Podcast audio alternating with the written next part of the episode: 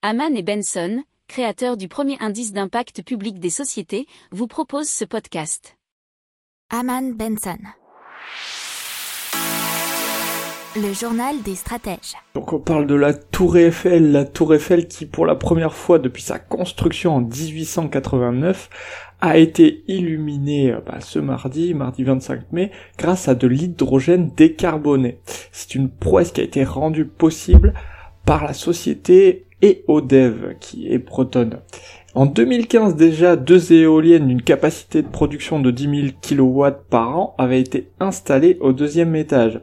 Et dans la soirée du mardi 25 mai, pendant un peu plus de 3 minutes, il y a eu 70 projecteurs de la tour Eiffel qui ont été entièrement illuminés par un groupe électro-hydrogène. C'est le GEH2.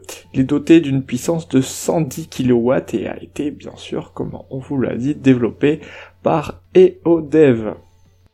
N'oubliez pas de vous abonner au podcast, mais pourquoi pas aussi à notre newsletter La lettre des stratèges qui est gratuite, vous en trouverez dans les infos de l'émission, mais aussi sur notre site internet Aman Benson Stratégie, rubrique média La lettre des stratèges.